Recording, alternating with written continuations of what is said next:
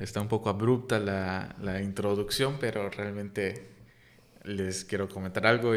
Es que hablar de estos temas, es verdad que sí lo hacemos entre nosotros, entre compañeros, pero entre compañeros, pero es un poco demasiado delicado porque nos abrimos a, la oportunidad de ser señalados también, ¿no? Aunque sea nuestra opinión. Y alguna vez una amiga me dijo que nadie tiene derecho de dar un discurso de odio diciendo que es su opinión, ¿sabes? Mal informando o algo, pero realmente esta vez es un tema que queremos tocar, aunque sabemos que, que este, es muy, muy, muy delicado, ¿no? Porque hoy día todos son expertos en, en, la materia y bueno, creo que tú querías decir algo, Dani. Sí, bien, ¿qué onda? Este, sí, como continuación del, del podcast pasado, los que lo hayan escuchado, eh, retomamos un poco el tema.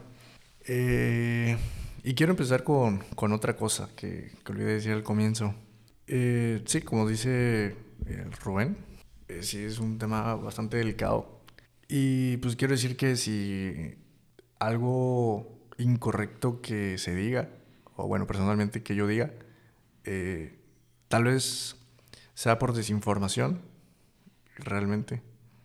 Y no es que no haya buscado información, porque la he buscado, pero es que es demasiada y hay demasiados tipos y, y todo este tipo.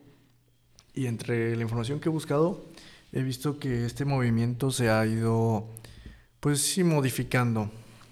Eh, desde hace mucho tiempo, eh, bueno, y en Francia empezó cuando se hizo el, pues sí, el documento de derechos del hombre y del ciudadano, en donde no incluía a las mujeres, evidentemente. Y ahí fue donde fue la primera mujer feminista, empezó a levantar la voz y desde luego eh, fue oprimida, incluso asesinada. Y ahí te das cuenta que sí es un, o sea, sí es un movimiento válido porque el problema existe. Eh, evidentemente antes pues era mucho más drástico y con el paso del tiempo y estos movimientos sí han logrado pues los derechos de las mujeres entre otras cosas que sean respetadas porque hasta entre mujeres hubo eh, pues diferencias porque ya que la mujer logró tener derechos eh, solo las mujeres blancas y fue cuando empezó el feminismo pues de mujeres de color. Entonces viene de un movimiento muy pesado, eh, de temas eh, vitales, y ahora, eh, como comentaba en el podcast pasado, pues intento analizar las, las cosas desde su esencia, ¿no? Entonces, pensando, he notado que la mayoría de los problemas eh, actualmente eh, vienen desde el rol del género. Eh, por ejemplo, mencionaba que hoy, hoy día decirle a una mujer que te cocine o que te prepare un sándwich es ofensivo. O sea, es hasta cierto grado incorrecto decirlo. Y yo me preguntaba por qué. O sea, o sea, ¿por qué pedirle a alguien que, te, que si te hacen un sándwich está mal, ¿no? Por decir algo. Y me la pasaba pensando y pensando y pensando hasta que me topé con el rol del género. Y obligaciones y deberes, por así decir. es que, empezando con... ¿qué, ¿qué, es el rol? No? El rol es el papel o, el, o el, el, rol, o sea, es la actividad que desempeñamos dentro de un espacio. ¿sabes? Sí, bien. Entonces, a lo que voy. Eh, realmente tuve un encuentro con este papel de rol de género, eh, siendo hombre. Realmente no considero que sea... O sea, tuve una pequeña probada tal vez de lo que sienten las mujeres al, cuando les dicen este tipo de cosas, de cocíname o, o algo así, o quédate con los niños, tal vez. Y es que, pues el rol del hombre, pues en la sociedad es, eh, tú me proteges, tú tal, y entre las cosas pues es tú pagas, ¿sí?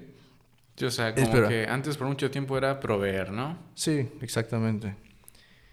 Y bueno, decía en el podcast pasado y en lo que cortamos el podcast anterior y este, eh, subí unas historias a Instagram para que Rubén, o sea, para promocionar el podcast, ¿no? Unas historias que yo no puedo ver. y Rubén, se da cuenta que no puede ver mis historias. La razón es que eh, bloqueé a Rubén de mis historias por fines de entretenimiento y vean su reacción genuina. Bien, yo, eh, como les decía, tuve un pequeño contacto con este depreciación de rol. Eh, hace aproximadamente semana y media terminé una relación. Este, ciertamente por estos problemas. Que, como les decía, eh, juzgo mucho las cosas por esencia. Entonces yo notaba que como que no estaba bien, como que la actitud cambiaba y decía, güey, ¿qué está pasando? ¿No? Digo, ¿qué estoy haciendo mal? No he cambiado nada. Y es por esta parte, ¿no? Eh, y es cuando digo, ok, no hay, no hay pedo, o sea, no hay pedo que, que, que pues sí, que mi rol es jugar, no hay pedo. El problema, o cuando sentí feo, fue cuando eh, lo dejaron de apreciar. O sea, dejas de apreciarlo y se vuelve tu obligación. Ok. Entonces ahí dices, oye, o sea, yo me estoy esforzando, tú no lo aprecias, o sea, ¿de qué se trata?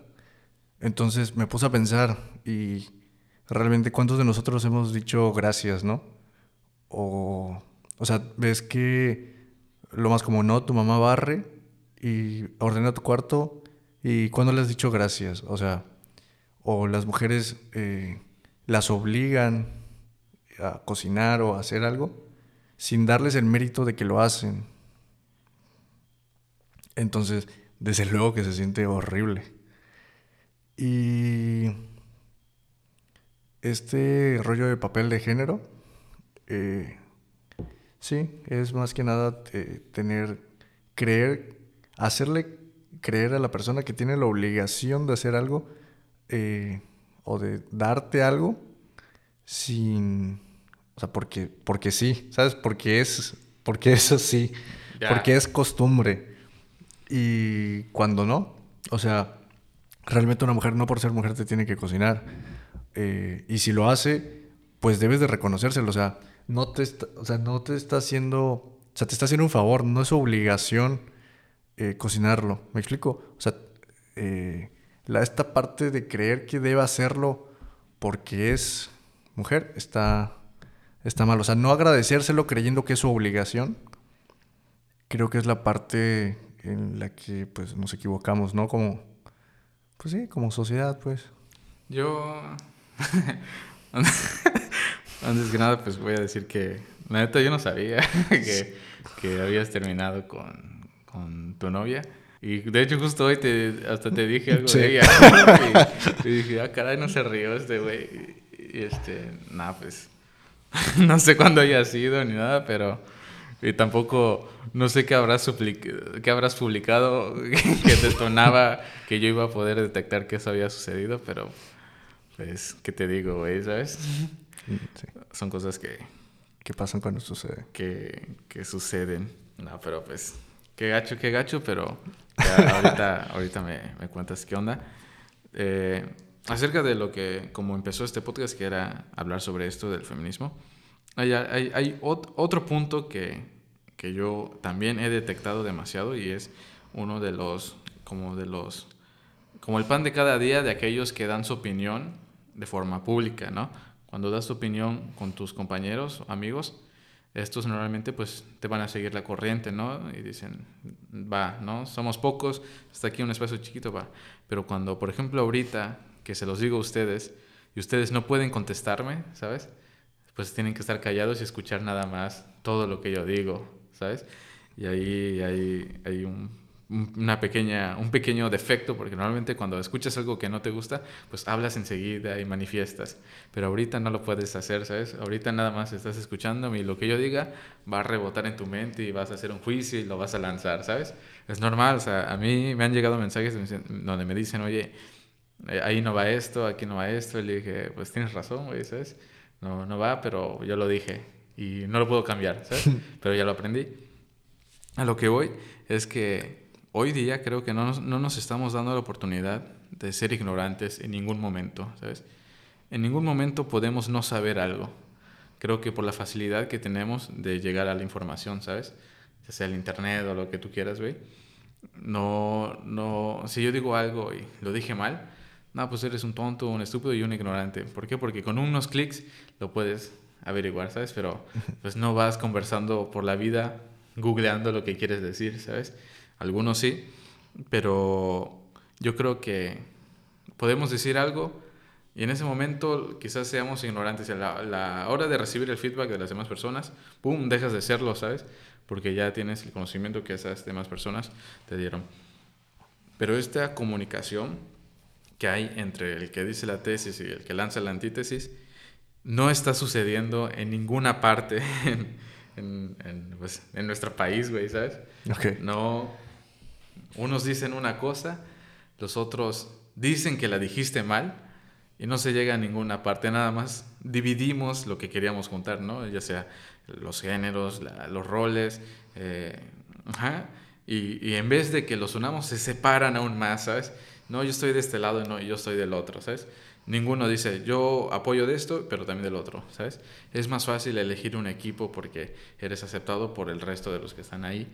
Entonces, ajá, nada más que de que todo lo que escuchen aquí, pues eh, discernir de lo que está bien, de lo que está mal, y, y, no es que apoyes todo lo que yo digo, sino que nada más agarres lo que la neta... Si no es una opinión absoluta. La neta te sirva.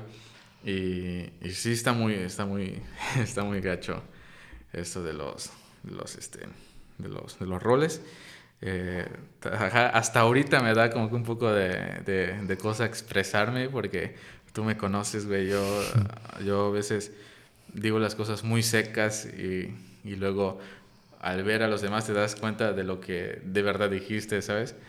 Entonces vamos a llevarla con, con, con cuidado y vamos a comentar desde, desde la ignorancia un poco también, porque no lo sabemos, no lo sabemos todo. Eh, ¿En qué, qué, parte nos quedamos del, de esto del feminismo? Ah, que terminaste, ¿no? Y no me dijiste, la eso no lo entendí, güey. ¿Qué no entendiste? O sea... ¿Por qué no te dije? Ajá, ¿por qué no me dijiste? Ah, porque que... pensé que ibas a decir algo en el podcast. ah, que iba a decir algo en el podcast al respecto. O sea, pensé que ibas a decir... Ah, ah ok. Sí, no. sí hizo una cara, pero Ajá, no la pueden sí. ver. Sí, es que... Sí, está... está... Es que... te juro, si cualquiera de mis amigos llegase a terminar, incluyéndote a ti, que ya sucedió, no te voy a negar que sí digo, ah, fue mi culpa.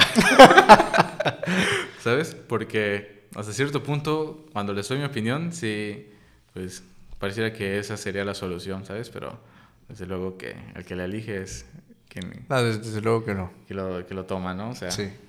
de ley. Bueno, ¿cuál, ¿cuál es mi postura acerca del, del, del feminismo?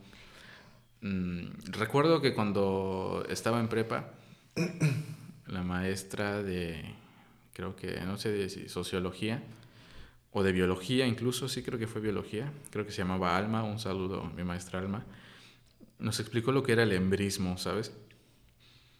No sé si estén familiarizados con ese género, digo, con ese género, con este concepto. concepto. El embrismo, a diferencia del feminismo, me parece que consiste en degradar a su género opuesto, que sería el hombre, ¿sabes? Para que la mujer, bueno, para que, es que no es lo mismo, porque feminismo no es que apoye más a las mujeres, es que busca la igualdad entre los dos, ¿sabes? Okay. El hombre y la mujer, lo mismo, ¡pum! ¿Cómo se llama ese concepto? Feminismo. Y el embrismo es, sería como que el, lo opuesto al machismo, que es reprimir al hombre y arriba a la mujer, ¿sabes? Eso sería el, el embrismo. Y no te voy a negar que mucho de lo que yo veo en las noticias es exactamente eso, ¿no? Este, cómo se trata de glorificar un género, por así decirlo. No, no glorificar, sino realzar más a uno aplastando al otro, ¿sabes? Yo digo, ahora lo entiendo, ¿no? Quizás eso es por lo que están peleando porque eso, lo contrario es lo que ha sucedido durante toda la historia, ¿no? Que el, el machismo, por así decirlo. Pero este, pero hay muchos, muchas cosas que, que sí de pronto digo, wow, no, no sé qué, qué onda, ¿no? O, o, no, no estoy de acuerdo con que, con que este, con que diversifiquen, digo, con que se globalice un género, es decir, un hombre mató a una mujer, todos los hombres son asesinos. ¡Pum! Eh, porque eso desde luego que es una falacia, ¿sabes? Es generalización apresurada. No, no puede ser, o sea, y si, así, y si de verdad piensan eso, pues están escuchando a dos asesinos, ¿sabes? ¿Ve? Porque estás generalizando a todo un, segmento de, de, hombres. Empezando por ahí, ¿sabes? ¿A qué voy con esto? Que cuando, cuando tropiezas en los argumentos que das, como que pierdes la, la credibilidad. La credibilidad de todo lo que estás diciendo, ¿no? Yo muchas veces en este podcast no digo todos, digo la mayoría, ¿no? Como es, es, que, es que a todos les gustan los zapatos negros. No, güey, ¿sabes? Digo, a la mayoría le gustan los zapatos negros, ¿no? Refiriéndome a que a un cierto número más grande que el otro le gusta más este tipo de cosas.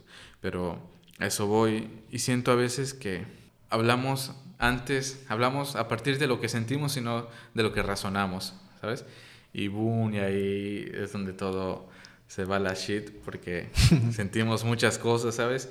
Y con casos demasiado personales que tratamos que influyan en las de las demás personas y, y ahí es cuando yo digo que, que, ya no se entiende.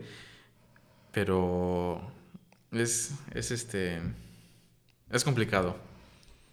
Bastante complicado. Bastante complicado. Y, y no sería complicado. Bueno, la razón por la cual yo creo que es complicado es porque está sucediendo y porque está muriendo gente, güey, ¿sabes? Creo que... Es que opinar sobre la muerte de alguien es algo que muy, muy delicado. No, no sé si han visto el, el, la neta... Yo, yo, soy muy como que muy seco, ¿no? Como que muy duro y, y, y te digo, hay, hay rolas que me hacen llorar, güey, que no precisamente tratan de hacerte llorar, güey. Les voy a decir un ejemplo. A mí me hace así armarme un nudo en la garganta la de frijolero, güey, de Molotov. ¿Sabes? Dice, y tuvieras tú que empezar de cero, ¿sabes? De una familia que, bueno, de uno, los inmigrantes que cruzan la frontera. ¿Sí? Yo, sí hay una parte donde digo, a la madre, yo no puedo seguir cantando. y, nada que ver esa rola, ¿sabes? Es, es, más así de esa o la de unas de, de calle 13, de, de, este, de la vuelta al mundo, lo que sea, o sea, cosas así. Y, y, entre una de las documentales que he visto ha sido este de Maricel, las tres muertes de Maricela Escobedo, creo. E, ese caso sí está muy, muy denso, güey. No sé si lo has visto porque es, es una señora a la que el novio de la hija asesina a su hija. Ella entrega ante las autoridades al muchacho este. Y el muchacho dice, la neta sí soy yo, o sea, soy culpable. Y aún así lo dejan libre, ¿sabes? ¡Pum! Okay. Tiempo después se vuelve a abrir el caso porque él es el culpable. Lo, entre, lo entrega de nuevo y lo dejan libre, ¿sabes? Así hasta que este güey ya se vuelve importante en un grupo de, de mafiosos, narcotraficantes, lo que tú quieras. Y, y tienen esta, pues, más dificultad de poder atraparlo, ¿no? Aunque ya luego te das cuenta de que todo, todo el sistema de México. El, o sea, no es que no puedan, no es que no quieran. Ajá, ¿no? exactamente. Y está ahí. Y lo más. Y es que es como un poema, la neta. Yo siempre he dicho que el poema más hermoso se va a escribir en las circunstancias más culeras, ¿sabes? Cuando más mal te sientes es cuando cuanto más hermoso va a ser el poema. Y viceversa, ¿sabes? Porque sabes de lo que te estás perdiendo, por así decirlo. Y, y, y al final, güey, está la, la mamá esta, güey, que lucha tanto por, por su hija la asesinan enfrente del palacio de gobierno, ¿sabes? En el lugar donde hay cámaras, güey, donde hay seguridad. Y, y, ahí, ¿sabes? O sea, imagínate, si la gente está muriendo enfrente del lugar donde hay seguridad, ¿qué está sucediendo en los lugares en donde no, ¿sabes? Neta, es un muy, muy buen documental. Y como, como ese hay varios, güey. Sí, sí, sí he escuchado ese, sí escuché ese caso. De hecho, mi, mi mamá me lo contó. Y me lo contaba y yo no lo creía. O sea, y está el video y o sea, parece increíble. O sea, yo lo veo en una película y digo, ah, ¿cómo crees? Sí, güey. Y, güey, es la vida real. O sea, ¿qué está pasando? Es que a veces da coraje, güey, que todas esas cosas sucedan en nuestro país, güey. ¿Sabes? Porque dices, muy, por ejemplo, los de aquí de Yucatán, Y tengo un cuate que lo defiende demasiado. Dice, no es que la inseguridad la está causando las personas que vienen de fuera, no los que somos aquí. Dije, mm, no sé, ¿eh? ¿sabes? Porque pues el PIB, el Producto Interno Bruto, no sería lo que es si toda esa gente de fuera no viniera aquí, ¿sabes? La economía y lo que tú quieras, ¿sabes? Todo lo que aportan, tal. Porque una persona de aquí, pues hay unos que no dan nada, ¿sabes? O sea, no tiene nada que ver, tiene mucho que ver lo, lo, lo económico con, lo, con la seguridad y lo político, pero, pero no directamente. Pero este, no sé si es correcto decir que solo los de afuera están causando los problemas que hay aquí adentro, ¿sabes? Sí, o sea, desde luego que no. Porque cuando hay una noticia Fíjate cómo les reconforta a las personas decir, hubo un feminicidio doble, este, un, un, un hombre este, asesina a dos, dos, mujeres y las personas, ¿de dónde es? ¿De dónde es? El, no, el señor era de Veracruz. Ay, ¿sabes? O sea, güey, ¿por qué te sientes bien? ¿Sabes? Acaban de morir dos personas, independientemente de su género, pero te reconforta el hecho de que la persona que las asesinó o los asesinó no es de aquí. Eso te reconforta, ¿sabes? ¿Qué, qué es eso, sabes? Es, eh, yo creo que estamos muy cegados, bueno, lo digo muy, pero no, la neta yo no pienso así. Yo sí creo que da igual quién comete el crimen, debe ser este, o sea, el sistema por eso existe, ¿no? Para que se lleve a cabo. Pero es increíble cómo les reconforta el hecho de que si la persona no es de aquí, dicen, ay, qué bueno, porque la neta los de Yucatán somos bien tranquilos, ¿sabes? Sí, sí, eso eso sí lo he escuchado mucho, mucho, mucho. Y yo no creo que... Eh, o sea, no me da más coraje o menos coraje si pasa fuera o dentro del país. ¿sabes? No soy de la idea de que, ah, como pasó en México, me importa más que si no pasó en México. Pues sí, o sea, las autoridades realmente prefieren hacerse de la vista gorda a afrontar los problemas tal cual. Porque, por ejemplo, creo que, por como dices, a este compadre que ya se hizo de poder, les convenía mejor liberarlo que a atraparlo. Hubo un caso, hubo una balacera, una masacre o algo así, eh, porque atraparon a un líder y salió toda su gente a disparar y a hacer este tipo de alborotos. Mm, y, y, soltaron al, al que habían atrapado y pues, obviamente fue muy criticado. Y, pues obviamente en la entrevista le dijeron, ¿por qué lo soltaste? Y dice, es que convenía mejor soltarlo a, parar a todo su, a todo su, su, equipo, por así decirlo. O sea, está dando a entender que el ejército es menos que su equipo o qué? O sea... Es que, es, es que yo creo que es muy doble filo, porque imagínate hay que ser un poco maquiavélico, haciendo un muy buen uso de la palabra, que significa que el fin justifica los medios. Imagínate tú ser el presidente, no lo estoy justificando nada más, eh, una, un, un, escenario ficticio. Tú ser el presidente, ¿no? Tienes tu familia, tienes al gabinete y todo el jefe de Estado, lo que tú quieras. Dicen, ah, que atrapaste este, pum, te llegan cartas, dicen, libéralo o mañana toda tu familia está muerta o libéralo y, o todos, ¿sabes? Pues te pones a pensar, güey, ¿sabes? sí, lo piensas. Sí, claro. Tres, cinco, diez mil veces, güey. Y pues yo creo que esa es su decisión, ¿no? Es igual ser muy, muy... Quizás para que eso suceda sí, claro. eso, ¿sabes? O sea, tú dices ahorita, ah, que no debió hacerlo, pero si tú hubieras estado ahí, eh, muy probablemente hubieras hecho lo mismo. Y que no es la justificación, yo creo que... Eh, creo que lo hemos visto en que salimos a bicicletear y salimos a hacer distintos deportes o a acampar. Hemos, nos ha tocado eh, tratar con policías muy buena onda y otros muy, muy mala onda, ¿no? Que dices, pues, abuso de autoridad o, o, o que no fue a la escuela este güey para poder expresarse bien, ¿no? O, o, lo que tú quieras. Y este, dices, bueno, pues si cualquiera puede ser policía, quiere decir que el albañil que está allá al lado, sin, sin depreciar al albañil, puede ser mañana el policía que me va a proteger, ¿sabes? de hecho, eso pasa mucho en, las, en, las, en los municipios. Cada presidente municipal tiene su flotilla de policías. Entonces, así, tal cual lo dijiste, un, eh, bueno, se, en los municipios se frecuentan los mototaxis. Un día eres mototaxis, gana tu, tu partido y ahora eres policía. y de hecho, me contaba. Eh, me, me, contaban que esto pues, realmente es contraproducente porque, o sea, los policías, así como son policías cuando es su partido, cuando su partido, pues, eh, se retira, dejan, de, ser policías. Entonces, pues se la piensan, ¿sabes? O sea, soy policía y si atrapo a este o hago esto, cuando yo no soy policía se van a, van a irse contra mí, ¿sabes? O sea, yo no voy a tener la autoridad y se van a ir contra mí. Entonces, esto también los limita a, pues, hacer bien su trabajo, realmente, que pues es dejar todo en paz.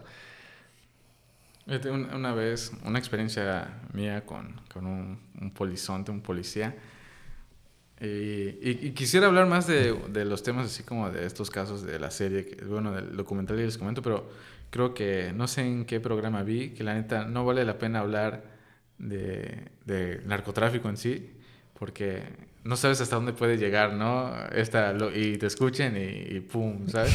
Así que me limito a hablar y decir nombres, ¿sabes? Porque, este, sí, parece, parece una tontería, pero yo, yo he visto... Pero las cosas se hacen virales de repente. Sí, y yo he visto que la neta mejor es no decirlo si no estás del bien enterado, que es mi caso, solo vi ese documental, ¿no?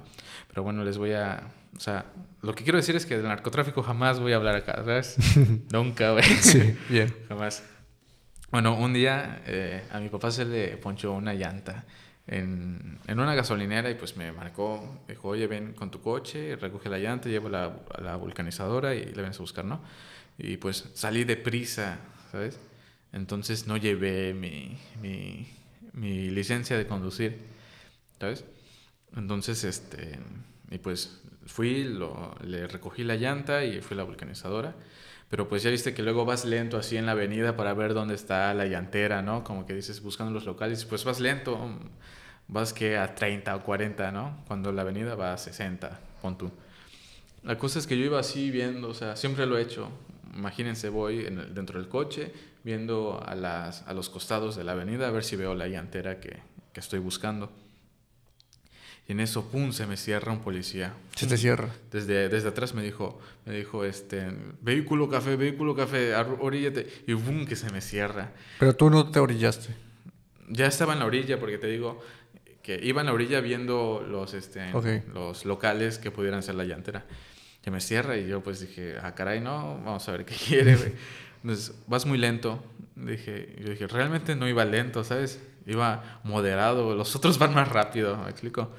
Creo que el límite era, de hecho creo que era 40, eh, porque era una lateral de la avenida principal, ¿sabes? La de Altabrisa.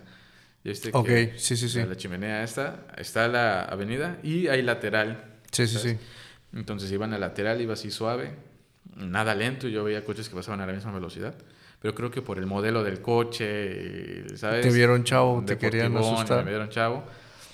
Y otra cosa es que yo llevaba mi celular puesto así para poder ver, porque yo busqué Google Maps, ¿sabes? Y yo veía constantemente, volteaba a ver mi celular y creo que el destello les llamó la atención, no sé, y me pudieron decir, no, te vimos, estás usando el celular, estás yendo muy lento y estás en una avenida lateral. Y pues tú como chavo, güey, creo que era menor de edad. Te asustas, ¿no? Cuando, conduzco desde los 16, creo, no sé, ya tenía permiso. Y, pero les digo que se me olvidó. les digo, no, estoy buscando una, una llantera. Me dijo, ah, una llantera mientras te tomas fotos, algo así, ¿sabes? Pero muy grosero. y yo, como que tomándome fotos, ¿no? Y, y, uno quisiera hablarle con, el, con la mejor con las mejores palabras, ¿no? Como decirle, oficial, estoy aquí, explicarle, explicarle cómo está el asunto, pero es que no te lo permiten, ¿sabes? Sí. Te, te dicen, no, ¿sabes qué? Bájate, eh, muéstrame tus documentos, pero bájate. Y yo, ¿qué onda, no? O sea, me estás diciendo cada rato que me baje y tal. Y, y ni marcarle a mi papá, o sea, creo que no, hago, no soy mucho de hacer eso, ¿sabes? Si está sucediendo algo, pues se puede arreglar, o sea, con, con palabras o, o, la multa, ¿no? Y le dije, sí sabías que te puedo multar, ¿verdad? Me dice, es que de hecho olvidé mi, mi... Le expliqué la situación y sé que puedo, soy acreedor a una multa, póngame una multa, ¿no? Eh, no, ¿sabes qué? No te voy a multar me voy a llevar tu coche. Me voy a retirarte el vehículo y, ¿Y con qué más me dijo? Sí. Voy a llamar a la, voy a llamar a la grúa. Ajá, voy a, voy a llamar a mi superior que venga, que te registre y, y aparte de eso una multa, ¿eh? O sea, pero nada profesional, más como Intimidante, mostrar ¿no? autoridad, Sí. ¿no? Dije, bueno, pues te funcionó, güey. Y la cosa es que le dije, póngame la multa, ¿sabes? ya sé que hice mal de no traer mi licencia, pero ok, ponme la respectiva multa, ¿no? Y eso de que iba a menor, menor velocidad de la que exigen, o sea, el máximo es 40 en la lateral y yo iba como a 35 y me vas a multar porque iba a 35, o sea, no se me hacía de nada lógico, pero no puedes discutir con ellos, entonces, boom, que comienzan a escribir, no sé qué, ¿no? En su cartilla, su papel, no sé, juntar datos y lo que tú quieras. Mientras mi papá pues estaba esperando que le llevara la llanta, ¿no? Pero mi papá me había dado 200 pesos para pagar la llanta. Un parche aquí en México cuesta, Yucatán, perdón, cuesta que 20 pesos, ¿no? Que te parchen la llanta, 50 pesos. Sí, sí, sí, alrededor de los Es un 50 parche pesos. Convencional. Ajá, que me dice, ¿sabes qué? Lo vamos a arreglar de otra manera, me dijo. Yo dije, ala. Había escuchado que mis cuates me contaban de eso, pero jamás pensé que lo llegué. Fíjate a que vivir. ahorita te voy a contar una historia chistosa. ¿sabes? Entonces dije, oríllate en el Seven. Y curiosamente mi papá ahí estaba, ¿sabes? En, el- en la gasolinera del, del 7-Eleven ahí de Altabrisa, al lado de Ofix Max, si no me equivoco. Sí. Y, este, y que me orillo ahí y me dicen, vas a entrar y me vas a poner la lana acá. Así me dijo, ¿sabes? Y le dije, no, es que no tengo, ¿sabes? Tenía, pero los 200 pesos que iban a servir para eso me dijo, no, le dije, pues solo traigo 100. Con 100 te voy a llevar al corralón, me dijo, ¿sabes? Este, con 100 te voy a llevar. Y dije, "Ah, su madre", pues me asusté, ¿sabes? Este, dije, no, que... Y le dije, no, es que aquí está mi papá y, fue por una llanta y la razón por la cual estoy yendo lento, me dijo, ah, está tu papá aquí, que sean 200, me dijo, ¿sabes? O sea, como que no le importaba, güey. Y, y pues entré al 7-Eleven nada más a hacerme güey, porque en realidad llevaba un billete de, creo que de 500, pero no le iba a dar los 500. eh, Sí. Y pues lo compré unas papitas y me dijo, eh, aviéntalo así, es como que avientas algo al- a, la camioneta. Y dije, a la madre, pues lo hice, ¿no? La cosa es que llego ya con, me- se va ese güey y voy con mi papá y me dice, ¿cuándo fue? Y le dije, fueron 70 de- del parche, ¿no? Porque aparte le pusieron una válvula nueva. Y dije, ah, ok.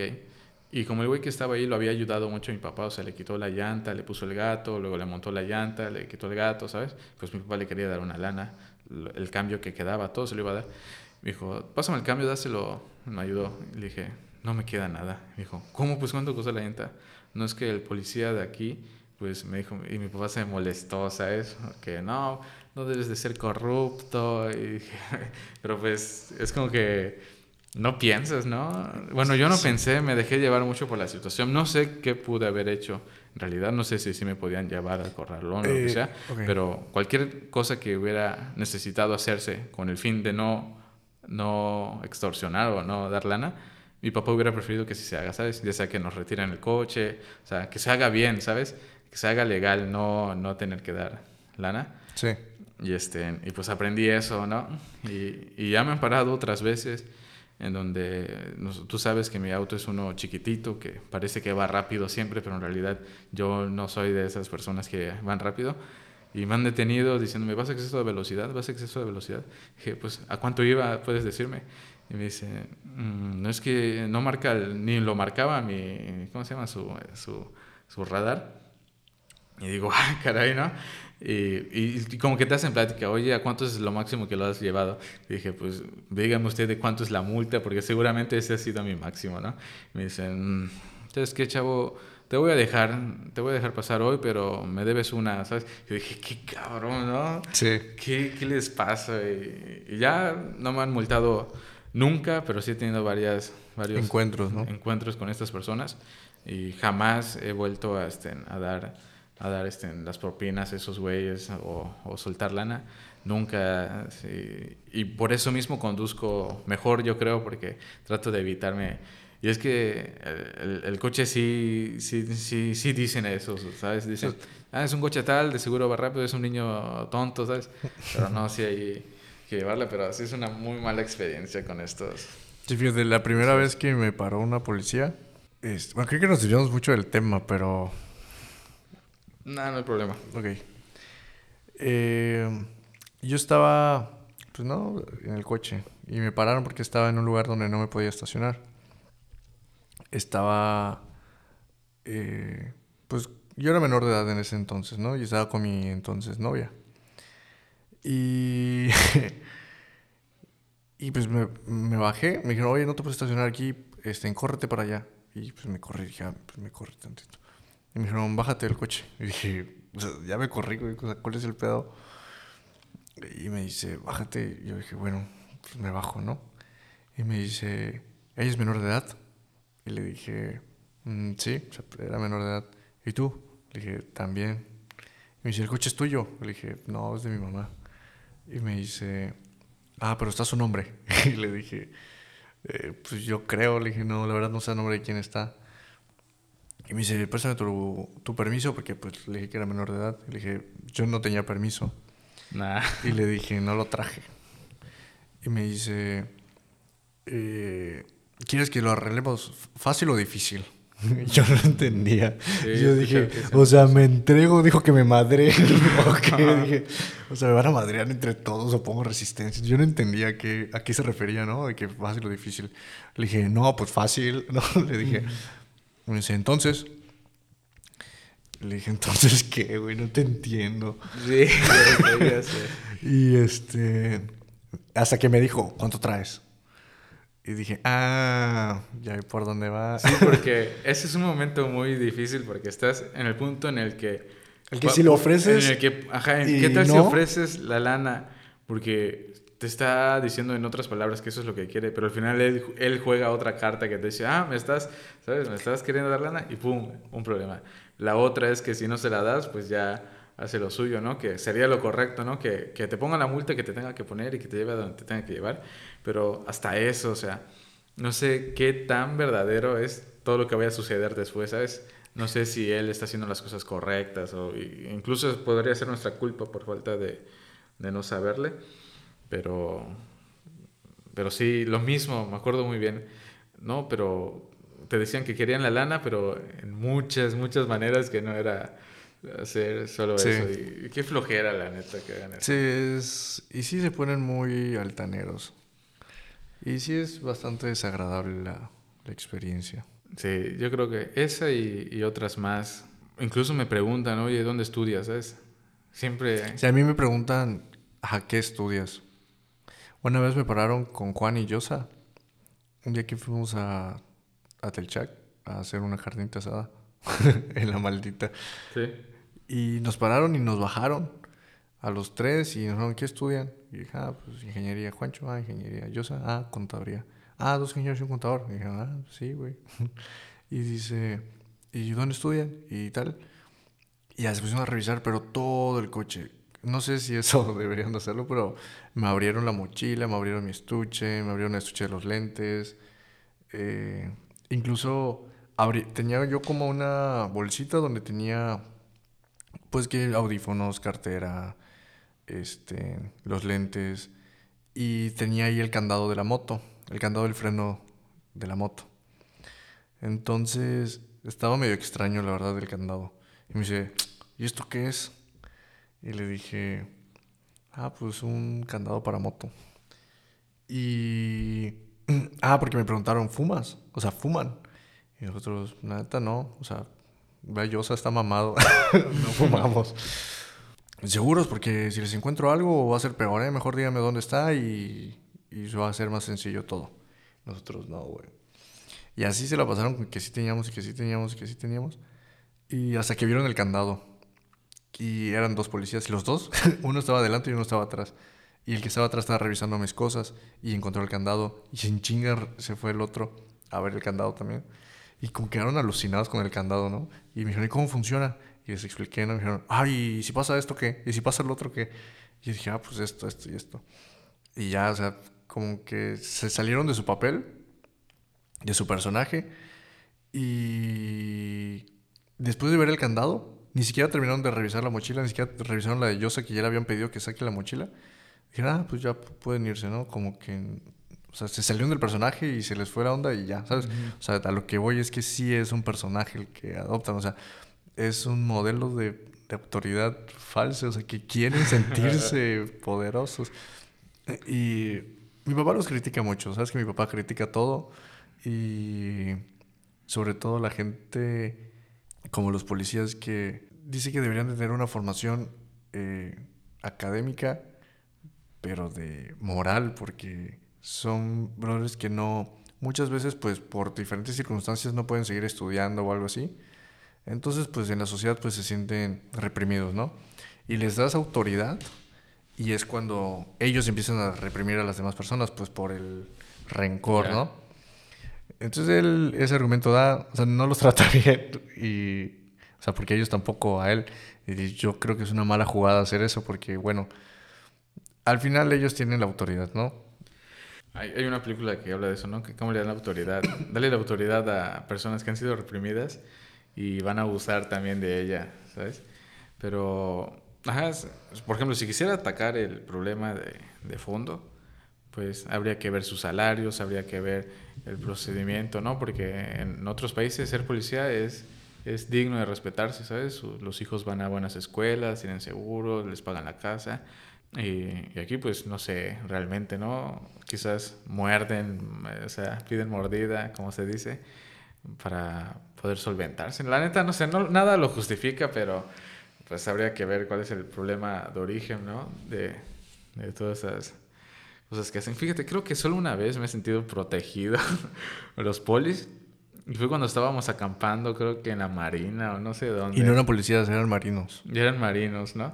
Y este, ni se acercaron así en su camioneta. Y eso que durante la noche nosotros veíamos las sirenas, Las ¿no? patrullas. Y, y incluso los motores escuchábamos, pero jamás pasaban cerca de nosotros, pero se veía que ahí estaban. Eh, eh, hasta que en la madrugada, como que ya vimos las luces, ¿no? O sea, llegaron caminando. Ajá, llegaron caminando con sus linternas y pues creo que nos paramos. Bueno, yo me Salimos paré. de la tienda. Ajá, salimos de las, de las tiendas de acampar. Y qué tal, chavos, buenas noches. Este, ¿Está todo bien? ¿No? Nos preguntaron ¿a algún problema o, o algo así, ¿no? Pero muy buena onda. Y no sé si como, no, todo tranquilo. De hecho, estábamos durmiendo. Y dicen, ah, bueno, eh, no sé qué más dijeron. Sí, nos dijeron algo así como que estamos aquí cerca, una cosa así nos dijeron. Ajá, pueden, estamos aquí en corto y lo que quieran. Y, esa sensación creo que no la había sentido antes Sí. cerca de una autoridad. De hecho, dijeron algo así como que están acampando en área eh, federal, una cosa así, por lo tanto están bajo nuestro resguardo, una cosa así dijeron. Sí, y dije, sí. oh. Sí, porque dije, ah, bueno, es un extraterrestre se acerca. ya estoy, estoy a salvo. Fíjate, y. O sea, es que hemos ido a acampar a este lugar más de una vez. En una ocasión tú no nos pudiste acompañar. No. Y fui con Juan y Yosa. Sí, sí sé cuál fue esa vez. Y llegamos y pues para celebrar compramos eh, tres cervezas, ¿no?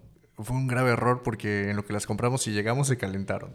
Y pues hicimos un intento de fogata, no salió, hicimos las casitas, estamos muy frustrados porque llegamos de noche, no fue como el, el paraíso, ¿sabes? Llegar de tarde y ver el mar, el atardecer. O sea, llegamos de noche cansados, nos dolía todo y, y demás. Sí. Y esa vez me llamó la atención porque eh, llegaron otra vez los policías. O sea, no fue ocasión de una vez. Se ve que rondan todas las noches. O nos ven llegar o yo qué sé. Y pasó lo mismo. O sea, llegaron. Esa vez yo salí porque yo estaba molido, Juan también y yo también, pues, pero pues yo me levanté. Y salí como pude, así medio arrastrándome, la neta, porque pues estaba pues cansado, ¿no? Y con los ojos medio entreabiertos y me dice, todo tranquilo, todo tranquilo, me dice. Y le dije, sí, todo bien. Y me dice, ¿cuántos son? Y le dije, somos tres, uno en cada casa. Y me dice, ah, bien, pero todo tranquilo, ¿no? Yo, o sea, me, me preguntó muchas veces que si todo tranquilo. Yo le dije, sí, o sea, pues, están, sí. Ah, porque eh, hicimos un... Las casas las pusimos como en círculo y pusimos las bicis en medio. Pues para cuidarlas, ¿no? Sí. Y, y me dijo, ¿vienen en bici? Y le dije, sí, desde Mérida. Y me dice, ah, bien, bien. Pero todo tranquilo. Y yo le dije, sí, todo tranquilo. Y se fueron. Al día siguiente despierto y me levanto y están las latas de cerveza ahí tiradas. Y dije, ah, Sí, por Con razón. ¿no? ajá. Y yo le dije, sí, o sea, todo bien. Ya no sé si pensaron que estábamos viviendo en la vía pública o que habíamos estaban armado una ebrios. fiesta o algo así. Ajá. Igual y por eso me empezó a preguntar cosas. Pero hasta eso, ¿sabes? O sea, no fue un pretexto para armar un problema. Ajá, es que enseguida se siente cuando quieren algo de ti. Y, y una vez le discutí a mi papá eh, si los policías federales y los policías estatales, y me dice, no, los policías federales tienen otra formación. Eso me contestó. Y yo creo que pasa lo mismo con los, con los marinos y con los militares, ¿sabes? Yo creo que hay malas personas en cualquier, cualquier rama y también hay buenas, ¿no? Así como hay profes muy buenos y hay profes muy lacrosos. Que la neta no son nada buenos en, en, lo que hacen, pero pues cumplen con los requisitos mínimos para dar cátedra. ¿Quieres hablar de eso?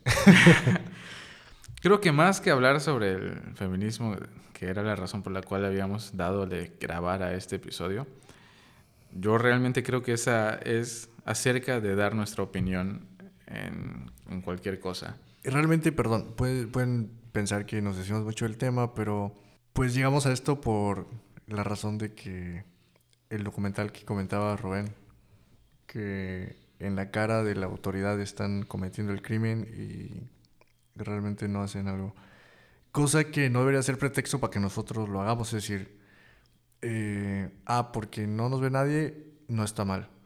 Pues está el juicio eh, personal, que es la moral, tú sabes lo que está bien y está mal, y pues está el juicio de la sociedad, que pues en este caso pues es la, la fundación. Sí, porque el hecho de que todos opinen lo mismo no quiere decir que esté bien, ¿sabes? Y fíjate, voy a platicar algo. Yo no entendía muchas cosas del por qué. Por ejemplo, hubo un día en el que las mujeres no debían de salir de su casa y yo no entendía muy bien cuál era el objetivo. Mm, es cierto. Hasta que vi un video en Facebook que, realmente sí me pegó, ¿no? Porque me llamó la atención porque empezó diciendo, ¿y qué si no salimos un día? ¿Y qué si este no vamos a lograr nada, decía, eh, con no salir un día? Pero ¿qué pasaría si ese día fuera el primero de, de siempre? O sea, si esa amiga con la que siempre platicabas no va un día, pero el siguiente tampoco, y el siguiente tampoco, y ya no va a regresar. O qué pasa si la señora que te vende el desayuno o eh, la que maneja el transporte público ya no está. Y ahí fue cuando entendí, porque realmente yo no dimensionaba, pues, el por qué. Y, o sea, ese fue un excelente video, porque de verdad me concientizó demasiado. Al igual que Ay, iba a decir otra cosa, se me fue. Es que estoy de acuerdo en eso, pero, pero ajá, es, es la constante división que se está creando. Yo no solo estaría así si mi amiga no, no va, o estaría así si tú tampoco estás. Claro, claro. O sea, me refiero, no se trata de que la justicia deba favorecer a un género al otro, no, la justicia debe ser lo que es, ¿sabes? Ser neutro con todos y, y, tratarlos igual, independientemente de lo, del género que hoy día elijan o sean, porque, ajá, porque si ya vas con favoritismos, no, es que es mujer, entonces dale la patria potestad y la custodia, bueno, ¿qué es eso, no? O sea, que, es justo lo que no quiere, ¿no? O sea, tener el rol de o sea, debe, debe ser este, más, más que inclinarse hacia algún lado, que sería lo que haría el embrismo, sino que sea plano, que esté en la misma altura el hombre y la mujer de forma neutra, ¿no? Que entiendo perfectamente que la realidad es que a quien se asesina pues son las mujeres, ¿no? Pero, ajá, está bien que se haga este movimiento y tal y ataquen a esto, pero pues que no solo les sirva a ellos, ¿no? Sino que también a los, a los hombres, ¿no? Claro, una, una vez entrevistando a una, vi una entrevista donde justo decían eso de que oye, pero, o sea, usaban la premisa, ¿no? De que se asesinan más hombres que mujeres. Y ella dice, ah, pues, ¿por qué no están protestando? O sea, ¿por qué no le piden a la autoridad que los cuiden?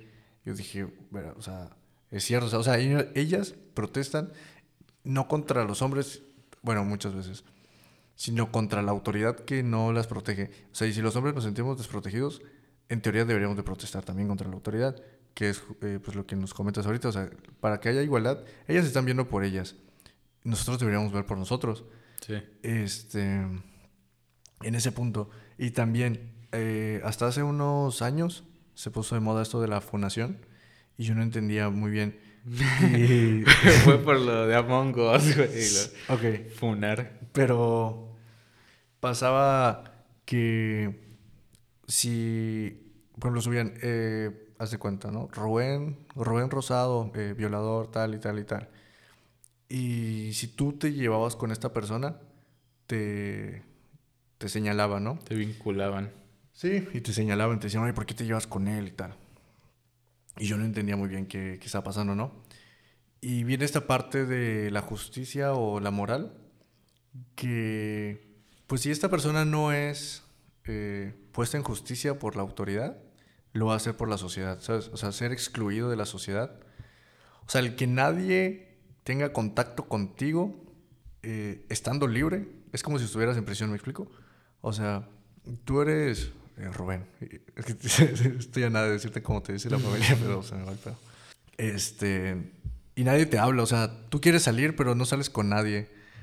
O sea, esa presión social de, eh, pues sí, de generar justicia ah, de mano de todas las personas, es donde empecé a entender por qué ven mal que te lleves con alguien que, pues que cometió el delito, ¿no? O, o sea, no me estoy metiendo en temas de que, o sea, estoy desde el supuesto de que sí cometió el delito. De que no, lo que haya cometido no, no me voy a meter en esos temas Sí, porque es, es un que poco yo creo que igual, más por delicado. ejemplo, cuántas cosas de las que hacemos hoy en un futuro van a ser equívocas, o sea, van a ser tachadas de malas. demasiadas. ¿no? Entonces, ¿cuántas cosas ha- hacíamos en el pasado que estaban normalizadas y quienes normalizan estos actos somos todos nosotros, ¿sabes? Que formamos la sociedad en la que vivimos. El hecho de normalizarlos hace que, pues, no sintamos que es algo malo, ¿no? Pero ¿qué pasa cuando llega el conocimiento del presente? Ahora en el futuro actúas distinto, ¿sabes? Y señalas todo aquello que, que hiciste mal en el pasado. Como- y siempre lo digo antes, ¿quién iba a decir que los negros no eran animales, no? Y, y antes, extrapolando antes estaba bien, antes estaba bien venderlos, ¿no? Era capturarlos o, o- o quemar a, a gente que tenga la estrella de David en, en- en- en las- en las- los brazos. Y, y hoy es malísimo, ¿no? Evidentemente, ¿sabes? Pero En su momento en no su momento así, quizás ¿no? no era muy difícil notarlo o verlo que ajá, y nosotros qué tontos, ¿no? Porque- no, pero realmente igual antes creíamos que nos iba a llegar a la luna y mira, ¿no? O sea, Sí. a, a- a eso voy. Y, y ese es un punto muy importante. El, el- yo vi hace un poco un caso de un niño que fue adoptado por el... No adoptado, sino que pasó un fin de semana junto, junto a la familia de Samuel García, el gobernador de Nuevo León, en Monterrey, y su esposa esta que no sé a qué se dedique, es algo del DIF creo, que igual es importante, ¿no? Pero a lo que voy es que tomaron al niño que creo que tiene alguna enfermedad para pasar un fin de semana con ellos y después devolverlo al DIF, ¿ok? Ok. Entonces, yo al enterarme de esa noticia y verlo, pues no entendí, ¿sabes? Dije, ok, hicieron caridad, ¿no? Pasaron un tiempo con un niño y lo regresaron, ¿está bien? Y luego leyendo más y viendo más información dije, está mal porque es un, es un, es un medio, por, es, lo utilizaron como herramienta para poder alcanzar y, y tener mejores votos o lo que tú quieras, ¿no? Pero digo, ah, cabrón, ¿no? Y luego todos lo comentan, no, sí es cierto. y que la-". Bueno, antes de ver esa información yo no creía eso, ¿sabes? Yo no sabía incluso que estaba mal, no, no tenía la visión ni la perspectiva ni la información para poder juzgarlos. Pero después de leer esto y de ver esto, ahora ya, ¿sabes? Pero que no se me olvide que por un momento fui ignorante, ¿me explico? Por un momento no supe que cómo juzgar esa, ese acto. Sin embargo, ahora lo sé, ¿no? ¿Y, y tú crees que si hubieras visto comentarios positivos, tú hubieras pensado que estaba bien? Claro, o sea, si hubieran apoyado, digo, ah, tiene razón, ¿no? Porque desde luego, digo, me pongo a, a juzgarlo, pero dije, ¿a qué es distinto agarrar a un niño del DIF, llevármelo a mi casa, pasar un fin de semana y regresarlo? A que yo le dé 10 pesos a la señora que está en el crucero del semáforo, ¿sabes? Sí, o sea, no, la, Porque- o sea, no la vas a mantener. Exacto, al darle le los estás 10 dando algo. pesos a esa mujer que los está pidiendo entre coche, con su cajita, en silla de ruedas o lo que tú quieras, en primer lugar no la estoy ayudando, que quede muy claro, ¿sabes? El darle 10 pesos no la, no la va a ayudar, ¿sabes? O sea, no va a hacer la diferencia. en Mañana va a estar ahí también, ¿sabes? Ese niño, aunque haya pasado un fin de semana con esa familia, va a estar en el DIF de nuevo, ¿sabes? Lo mismo que la señora a la que le di 10 pesos. Más que un acto, por lo que tú quieras, no sé si político. Yo estoy seguro que ellos ni lo pensaron tampoco, ¿no? O si sí, pues qué cabrón. Pero a lo que voy es que, ¿y si solo fue un acto de caridad, ¿sabes? Y O sea, nada es- más. Es, es a lo que iba, por ejemplo, la esencia del acto. eh, ok, tú le das una moneda a la señora, acto de caridad, pero si tú vas con una niña y tú sabes que la niña apoya mucho la caridad y tú, no, si fuese solo, no le das una moneda, pero vas como, como vas con ella, tú dices, ah, le voy a dar una moneda. Eso es lo que iba. O sea, tú das una moneda y yo pienso que pensaste que, que pobre señora, le voy a dar una moneda. Pero, pero en realidad, lo que tú pensaste fue, ah, le voy a dar una moneda porque estoy con ella. ¿Ok? Entonces, es un poco el, la paradoja del huevo y la gallina, ¿sabes? O sea, le una moneda porque estás con la chava o se le vas a dar una así, ¿me explico? Ok. Entonces, Sí. entonces es un poco eh, prematuro juzgar eh, la situación porque, bueno, desde mi punto de vista, el acto de este gobernador, ¿cómo se llama? Samuel García. Del gobernador Samuel, eh, yo hubiera pensado que sí lo hizo eh, pues para pues ganar votos, ¿no? Porque pues es lo primero que pensamos cuando hace un gobernador, ¿sabes? Ajá, lo o que, sea, haga lo que- haga un gobernador, lo primero que vamos a pensar es que, ah, lo hace por los votos. Ajá, ya es gobernador, ¿sabes? O sea, no sé, dije votos, pero en realidad no sé. Ok, audiencia, digamos. Ajá, no sé, Seguidores. aceptación, la neta no sé. O sea, ya es gobernador y lo hizo, ¿no? Y lo hizo. ¿Ves? O sea, es a lo que voy. O sea, cada vez vamos entrando más a la esencia de su acto, ¿sabes? O sea, no es tan simple como que adoptó al niño, o sea, se llevó al niño y ya. Pero es que ahora fíjate, los comentarios decían, si tanto quieren ayudar de verdad, adóptenlo. O sea, si tanto lo quieren ayudar, adóptenlo. Pues equivaldría a adoptar a la persona que está en la calle pidiendo monedas, ¿sabes? Exactamente. O, Pues- se- o sería el equivalente a mantenerle Sí, o sea, todos los días a la señora. ¿sabes qué? Eh, ven a mi casa y yo te voy a dar lo- te voy a dar todo. O sea, dicen, no, es que qué cruel, pero es que yo creo que en un principio, les, les repito, yo cuando lo vi, pues no lo entendí bien, o sea, lo que vi no me pareció nada malo. Hasta después de recibir información de tantas personas, o sea, no digo de los comentarios, sino de personas, politólogas, filósofos, eh, medios de comunicación, es cuando dices, ah, caray, ¿sabes? Creo que lo hicieron con esta, con esta intención, pero que no se, a eso voy, a que no se me olvide que por un momento fui ignorante, ¿me explico? Sí. y juzgué a partir de ello. Después, con la información que tuve, ya puedo hacer un juicio de verdad. Pero eso mismo también lo vivieron, creo yo, las personas que hicieron eso, ¿sabes? Samuel García quizás en un principio ignorantemente dijo, ah, vamos a adoptar a este niño, vamos a pasar un buen fin de semana, vamos a comprarle cosas, ¿no? Ya, ah, chinga, pero fíjate, ya nos lo hicieron ver que la neta no es así, o sea, digo, son personas estudiadas, ¿no? Incluso yo, incluso ustedes que nos escuchan, y aún así yo creo que me puedo cegar y, y decir, no creo que, que, que sí la regó, pero repito, por un segundo, o tú quieras, Sí. lo, no vi nada malo, ¿sabes? Sí, o sea, eh, yo, o sea, o sea, no claramente el ejemplo que acabas de dar. Yo a primera instancia hubiera dicho, ah, sí está mal porque nada más lo están utilizando, ¿sabes?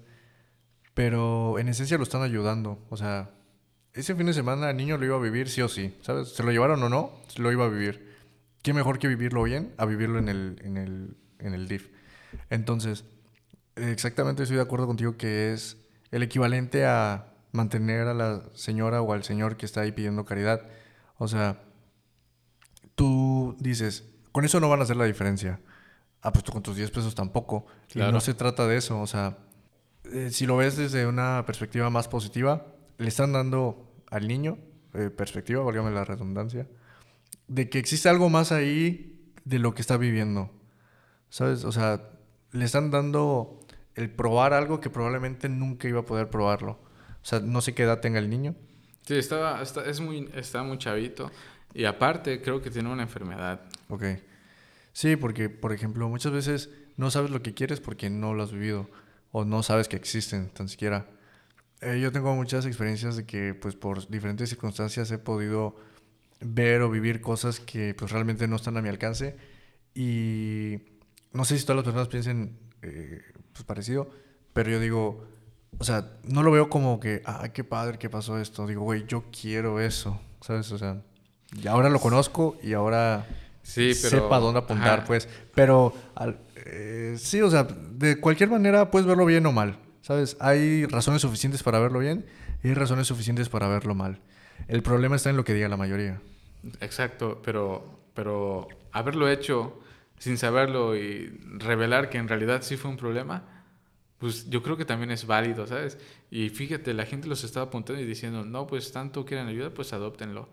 qué mal consejo, porque no hay nada peor que adoptar a un niño que realmente no quiere. Sí. ¿Sabes? O sea, si imagínate que ese niño se los obligue sí o sí que lo tengan la familia que lo dejó ahí en primer lugar, ¿sabes? Y este es otro problema por lo que vi en un, en un, este, en un video de Jacobo Wong, un este, youtuber, en el que parece que el protocolo para poder estar en el DIF, o sea, un niño está en el DIF, imagínate que alguien deje un niño ahí, ¿sabes? Toque la puerta y se va, ¿no? El DIF está obligado o tiene que buscar al familiar más cercano de ese niño y preguntarle, oye, ¿siempre sí lo quieres dejar en el DIF? O sea, what the fuck, ¿sabes? Y, y, me parece que, digo, igual no lo sé, pero eh, según este Jacobo Wong explica que no lo pueden dar en adopción, aunque haya una familia que lo quiera, si antes no encuentran un familiar que diga que sí lo pueden dar en adopción. ¿Me explico? Ok.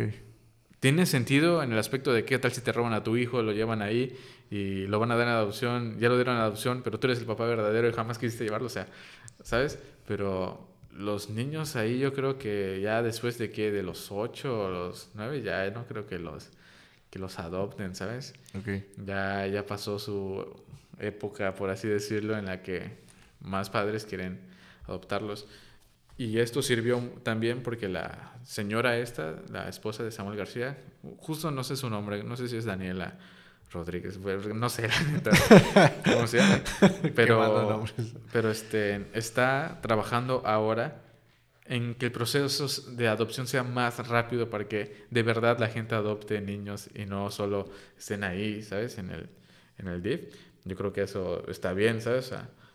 Si, si ella estando en el DIF se dio cuenta de esto y por eso se llevó al niño y por eso ahora quiere hacer esto, pues qué mejor que plantee esa idea cuando su esposo es el gobernador de ese estado, ¿sabes? Y eso igual lo menciona el Jacobo Wong, menciona que hubo una noticia donde una niña, creo que afroamericana, la verdad no me acuerdo, búsquenlo, eh, fue raptada o fue violada o asesinada, una de estas dos o todas, ¿sabes? No me acuerdo qué, qué pasó con esta niña y se, se volvió muy viral un trend. Viral subir una fotografía tuya eh, con un papel en el que diga todos estamos contigo y el nombre de la chavita que no me acuerdo, ¿sabes? Y todos lo subían y mujeres muy importantes, ¿sabes? Lo subían. E, e incluso Michelle Obama la subió y recibió muchos comentarios diciendo, ¿por qué tú siendo Michelle Obama subes una foto apoyando este movimiento cuando tú comes todos los días con el hombre más poderoso del mundo cuando era actualmente el, presidente de los Estados Unidos, que si alguien puede hacer el cambio es él, así, ¿sabes? dije, pues tiene razón, ¿sabes? Y creo que eso hizo la esposa de este Samuel García, vio el problema y, y cómo puedo hacer que el problema de verdad se haga algo con él, pues diciéndose a la persona con la que como todos los días, que es el actual gobernador de, de mi estado, ¿sabes?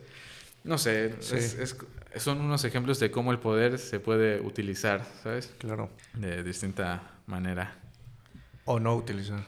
O, no utilizar y que después de todo yo creo, mi opinión, ahora sí mía, con todo esto que mencioné, yo creo que sí, sí fue válido equivocarse, pero que no vuelva a suceder, ¿sabes? Porque ya agarraste a un niño, no es como que no, de hecho, creo que se puede apadrinar a un niño en el DIF y que vaya los fines de semana contigo. Parece que es posible, ¿sabes? Creo que es posible. Investíguenlo también, no se queden con lo que yo les digo. Pero creo que puedes hacerlo, das una lana, ¿sabes? Creo, no sé si mensualmente para que el niño tenga cosillas ahí adentro. Y te lo puedes llevar, creo que un día o algo así, ¿sabes? La neta, no lo sé, igual y no es cierto. Igual y solo es en algunos estados, ¿sabes? Duden de todo, pero, pero pues esa es la situación. Sí, o sea, digas lo que digas, hagan lo que hagan. Siempre va a haber un, argumentos suficientes para, para adularte o, o tirarte tierra, ¿sabes? Sí, y yo, creo, yo creo que la moraleja, por así decirlo, de, de todo esto es eso, es, es todos somos expertos en todo lo que veamos, ¿sabes? Decimos, ah, no, es que mira, actuaste mal porque aquí tal, tal, tal pero todo ese conocimiento lo acabas de, de, tener viendo ese caso, ¿sabes? Esa persona igual estuvo como tú, no supo qué opinar cuando sucedió. Sin embargo, al recibir todo el feedback, ya armó una opinión, ¿sabes? Y la, el reclamo sería, ¿por qué no lo hiciste antes, no? Pero no sé, yo creo que sí es necesario este bombardeo de, de ideas para que puedas discernir y decir, no, sí estuvo mal lo que hice. Y pues, a ver qué onda. ¿Qué sucede con estos niños que están en los orfanatos? ¿Y qué onda con el DIF, no? Que es un problema, que es algo difícil poder adoptar a... Yo no sabía que era tan difícil. A los, a los niños. Y, y eso es otro asunto, por ejemplo, me gusta mucho esta, no sé cómo decirlo, esta medida, esta eh, unidad de medida, cómo ya se puede decir qué familia sí es digna de adoptar a un niño y qué familia no lo es, ¿sabes? Quisiera saber cuántas familias de las que hoy tienen hijos realmente son dignas o acreedoras a realmente poder adoptar a un niño, ¿sabes? O, o de tenerlo. Exactamente, o sea, imagínate, no, pues el 90% de las familias que hay en México no deberían tener hijos. Qué cabrón, ¿no? Y estoy seguro que Estoy seguro que los que hay. tu cifra no está tan alejada. ¿eh? Los, los, los, los hay. Caso contrario, ¿cuántas familias de México sí pueden adoptar a un niño? Y- Pues serían las que sí podrían tener un hijo también, ¿no? Y, y probablemente son las que no tengan hijos. E- e- Exactamente. Es, o sea, si ya está esa unidad de medida, pues digo que estaría chido utilizarla, ¿no? Porque yo creo que así es. Sí, eso sí sé que te investigan Tengo, estoy seguro que tiene que ver en primer lugar con lo económico, ¿no? Desde luego. Y luego, y ya, y porque yo creo que un padre sí puede adoptar a un niño solo, Sí, ¿no? ah, no sé. O necesita de mamá y papá. No estoy seguro. Mm, Creo que es económico y que pueda pasar tiempo con él. La neta no sé cuáles son los valores, La, la verdad no sé, te mentiría. pero Pero si fuese desde mi crítica, eh, haría un examen psicométrico, pero pues no sé si eso... ajá, i- igual y ver si es capaz, ¿no? La persona. Pues es que en realidad, si tú cuando tienes un hijo no sabes qué onda, pues cuando adoptes uno tampoco, ¿sabes? Sí. Bueno, al revés, si tú adoptando un niño no sabes qué onda vas a hacer con él, imagínate cuando tienes un hijo que es bebé, pues no sabes qué hacer con él tampoco. Sin embargo, aprendes durante... O sea, la sensación yo creo que se asimila a cuando planeas tener un hijo, a, a adoptar uno, porque pues tú ya te hiciste a la idea antes de tenerlo. El problema viene cuando no lo planeas y dices, ah, ¿sabes qué? Vas a ser papá. Ahí es cuando no sabes qué hacer, ¿sabes? Porque dices, así como todo, o sea, eh, quieres tener una bici, investigas qué bici es buena, qué bici es mala, qué componentes, qué materiales, qué llantas, qué todo, ¿no? Cuando vas a tener un bebé, yo creo que va a ser igual. O sea, yo creo que cuando voy a tener un hijo, me voy a poner videos, a ver ahí videos del Bert. Tutorial cómo cambiar pañal, cómo... Pero, yo- pero yo creo que eso así como que de una así. generación más aquí, ¿sabes? Porque Sí, igual lo creo. Y, y las generaciones anteriores que no contaban con esta ventana de información, pues seguramente venían de sus papás o abuelos preguntando qué voy a hacer aquí. Claro, en el supuesto caso que lo planeen, lo cual es como yo creo que, que será el 10% por ejemplo, de la tú población. adoptarías a, a un niño. O sea, suponiendo que seas solvente, que tengas a tu esposa, pon tú, adoptarías a un niño. Eh, yo personalmente eh, dependería de la circunstancia. Me explico. O sea, eres fértil, o sea, puedes tener un hijo tú Ajá. por ti mismo y tu esposa. Ajá, mi pregunta es, si aún así adoptarías a un niño. Eh, mm, dependería un poco de la circunstancia, repito. Pero de qué, o sea, ¿qué Eh, se ejemplo, necesita para que sí lo adoptes? Eh, estas situaciones de que, que estén en una situación muy crítica. ¿Cómo que crítica? Por ejemplo, estas personas que ah, muchas veces van a, que a África y ven a un niño en los huesos y se lo traen para acá. Nah, no, yo fíjate, Fíjate, per- personalmente, personalmente no lo haría. Eh, o sea, mi pensamiento de hoy, eh, 30 de enero del 2022, a los 21 a años. los 20 años, aún 20, este, no lo haría. Porque no... O sea, no, no, simplemente no. quieres, Fíjate que yo sí, güey, yo sí adoptaría a un niño si, si pudiera hacerlo, o sea, si cuento con los requisitos y la solvencia y lo- las necesidades para poder satisfacerlo, pues sí, sí se adoptaría, y, pero también tendría por mí mismo, ¿no? De ser posible, o si fuera infértil, incluso también adoptaría, o sea, mi respuesta ahorita es sí, ¿sabes?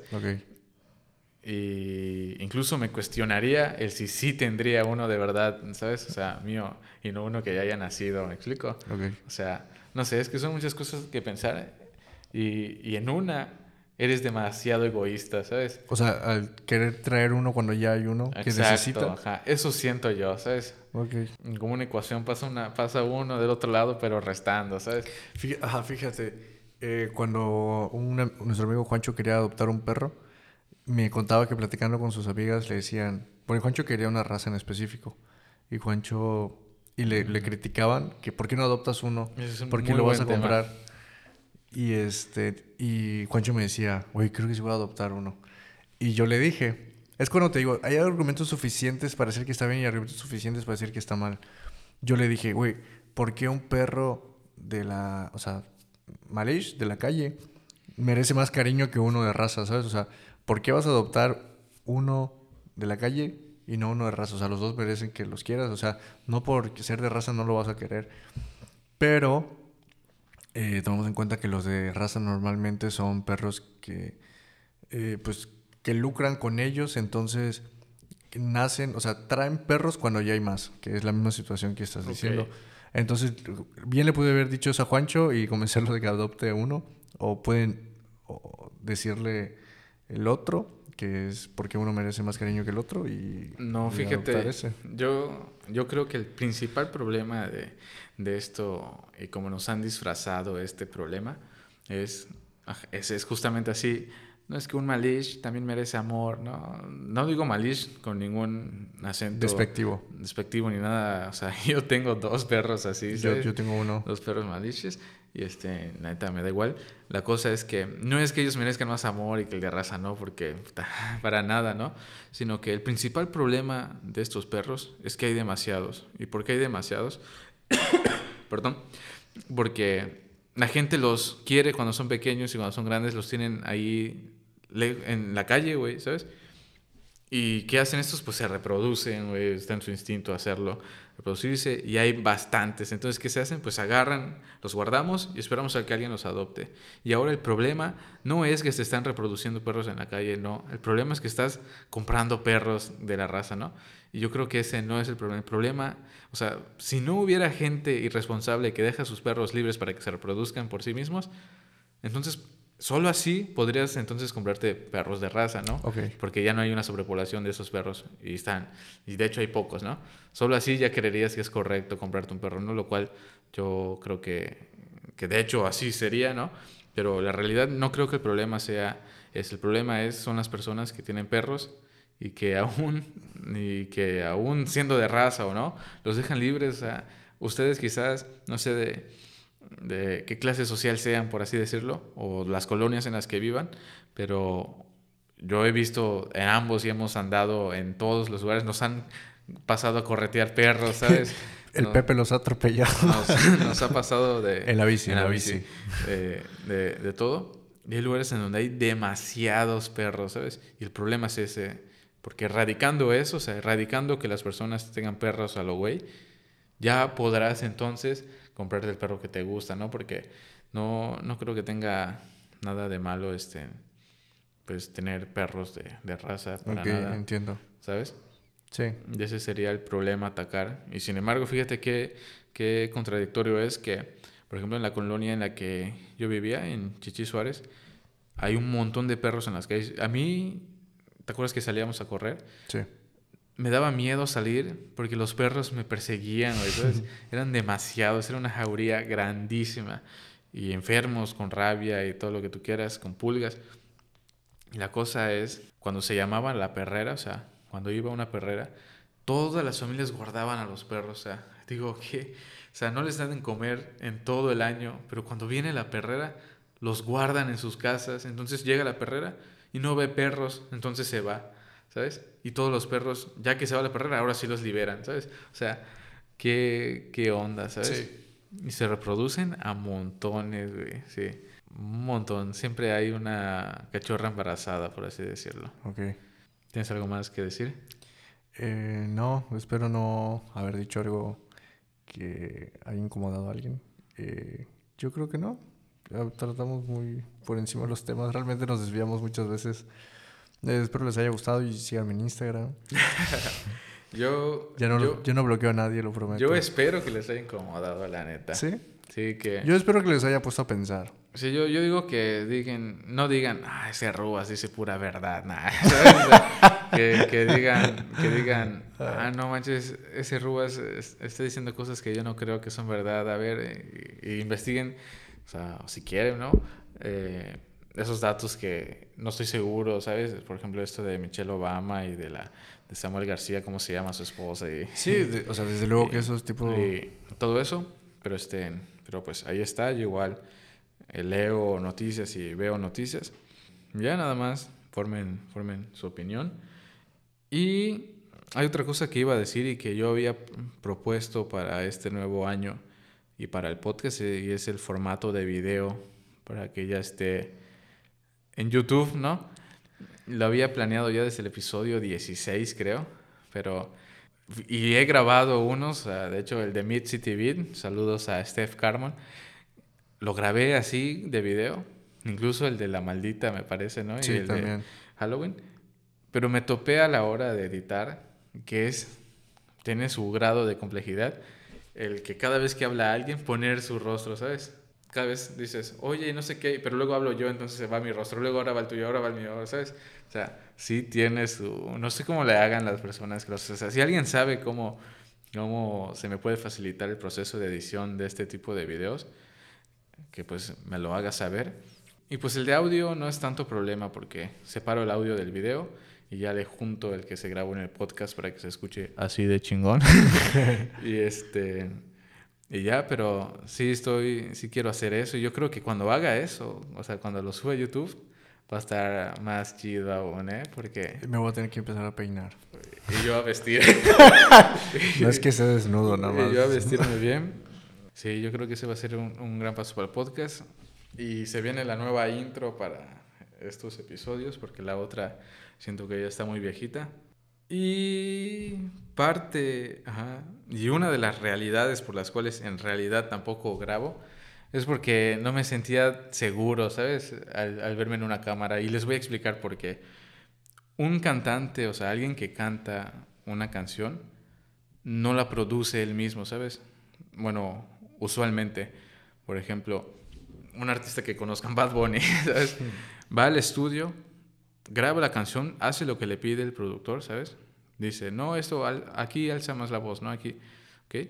Bad Bunny, al terminar las horas, las ocho horas de grabación, lo que tú quieras, él se va a su casa y el productor es el que se queda repasando y escuchando y escuchando y escuchando su voz miles de veces hasta que le salga lo mejor posible, ¿sabes? Ya Bad Bunny está durmiendo en su casa. Entonces, él edita muchas veces lo mismo siempre, ¿sabes? Lo mismo me pasa a mí. Pero tú con tu propia voz. Ajá, yo grabo el programa, ¿sabes? Escucho el programa para poder editarlo y subirlo a Spotify. Después de eso tendría que volverme a escuchar, ¿sabes? Para poder editar el video y arreglar ciertas cosas. Y durante la edición, antes de subirlo a Spotify, pues también tengo que estar escuchando y cortar lugares en donde hay demasiado silencio, ¿sabes? Entonces, cuando ves demasiado el producto, o sea, cuando estoy escuche y escuche y escuche el producto, hasta digo, no vale la pena, ¿sabes? Y te da ganas de desecharlo, ¿sabes? Okay. Lo mismo le pasaría a cualquier músico si a cada rato estuviera escuchando su pista, su pista, su pista para escuchar dónde está equivocando, ¿sabes? Eso no pasa cuando tienes a alguien que lo hace, porque nada más grabas el episodio, ¡pum! Adiós, nos vemos. Y al día siguiente ves que ya se publicó el episodio y dices, ah, qué chingón es el episodio, ¿no? ¿Sabes? Porque no lo estás escuchando miles y miles de veces para poder editarlo, que es lo que me pasa a mí. Y digo, creo que es algo normal, no, no me puedo dar el lujo de contratar un editor. Así que aprendo a hacerlo, pero sí, es, es, es un fenómeno muy raro. Ah, y les recuerdo que ojalá y visiten mi página Rubén Rosado C. Ya metí nuevos, nuevos conceptos que creo que, que aprendes y utilizas. Así puse, es en la sección de, de blog.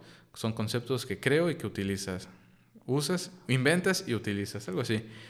Y está uno que se llama eh, vacaciones mentales, vacaciones físicas, eterno episodio. Ahora mismo no me acuerdo de, de otro, pero son conceptos que, que utilizo mucho y, y, creo que yo inventé, la neta. No, introvertido evolutivo igual es otro concepto. Y este, ahí los van a poder ver y me dicen qué onda y qué opinan de, de eso. Y eso sería todo. Mi página, lo de Spotify, próximamente lo de YouTube, esta vez sí de verdad. Que lo de YouTube viene acompañado mucho de así inseguridades de, de verte en la así de selfie, ¿sabes? O sea, tú te has visto en una cámara. O sea, así de selfie. ¿No te ha pasado que quieres tomar una foto, sale así de selfie te asustas porque te ves a ti mismo? Yo creo que no estoy acostumbrado a verme, ¿sabes? Ahorita ya un poco más escucharme, porque escucho los, hasta eso, escucho cuando edito, escucho cuando ya está terminado y escucho cuando ya está subido, ¿sabes? O sea, lo escucho el podcast en un total casi de cinco veces ah, y ya hasta dices, no, ni está bueno, ¿sabes? Pero pues es que ya te acostumbraste. Así que eso es. Eso es todo, síganme de punto vaquero. Ah, y también si pudieran seguir en, en mi cuenta de Guayo Band, ahí voy a estar subiendo actividades, porque iba a subirlas al podcast simple, a mi canal de podcast simple, pero dije, no, ahí solo puro podcast, ¿no? Sí. Y ya sí, porque los, es más aventuras. las aventuras ya van ahí en... ¿Qué tal? Soy Rubén Rosado, te invito a seguirme en esto que es mi nuevo proyecto Podcast Simple y a pesar de todo lo que va en contra de que esto se escuche, pues aquí estamos. Espero tu apoyo y sin más dale follow y aquí nos vemos muy pronto.